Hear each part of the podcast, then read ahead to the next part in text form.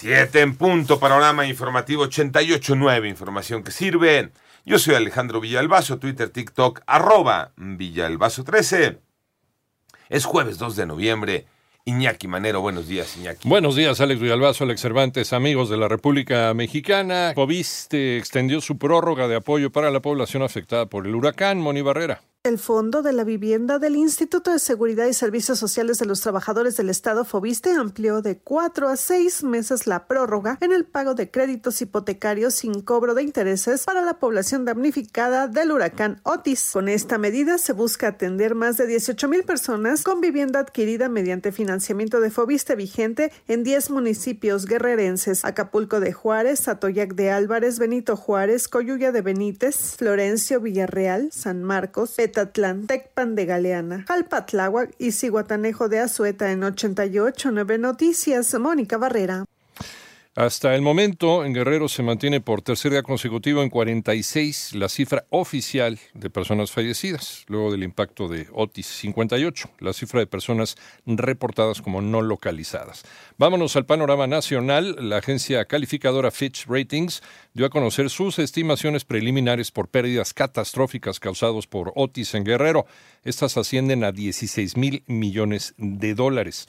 La Red Mexicana de Científicos por el Clima, integrada por decenas de expertos de las principales instituciones de educación superior de México, reportó que el paso de Otis destruyó el 23.5% de la superficie construida en Acapulco. En tanto, mañana 3 de noviembre, la Comisión de Presupuesto y Cuenta Pública de la Cámara de Diputados va a discutir el presupuesto de egresos 2024 con un dictamen que plantea recortes a los ramos autónomos como Poder Judicial, INE, INAI y COFESE. Sin embargo, los presupuestos de la Comisión Nacional de los Derechos Humanos, la Fiscalía General de la República y el Instituto Federal de Telecomunicaciones no serán tocados. Los efectos del Frente Frío número 8, cuyas rachas de viento alcanzaron los 110 kilómetros por hora, dejaron en Veracruz una persona sin vida, tres personas heridas y varios daños e interrupción de servicios. Diputada del Partido Verde impulsa iniciativa para regular ruido y humo por fuegos artificiales. René Ponce.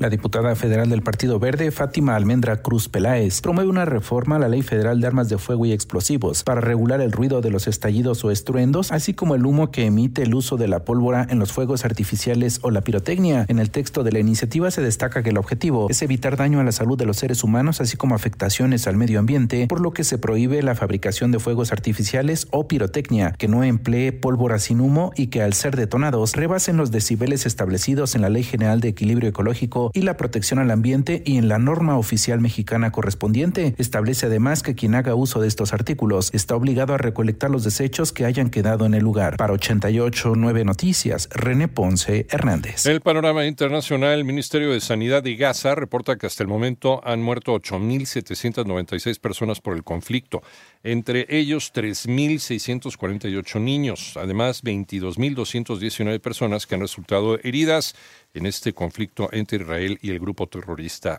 Hamas. En tanto, el presidente de los Estados Unidos, Joe Biden, dice que se debería hacer una pausa humanitaria en la guerra entre Israel y Hamas. Esto luego de que fue interrumpido el miércoles por la noche debido a un manifestante que pedía un alto al fuego. Al menos cuatro estudiantes resultaron heridos, dos de ellos por arma punzocortante durante una pelea que involucró a 11 personas en la escuela secundaria Van Nuys en Los Ángeles, California.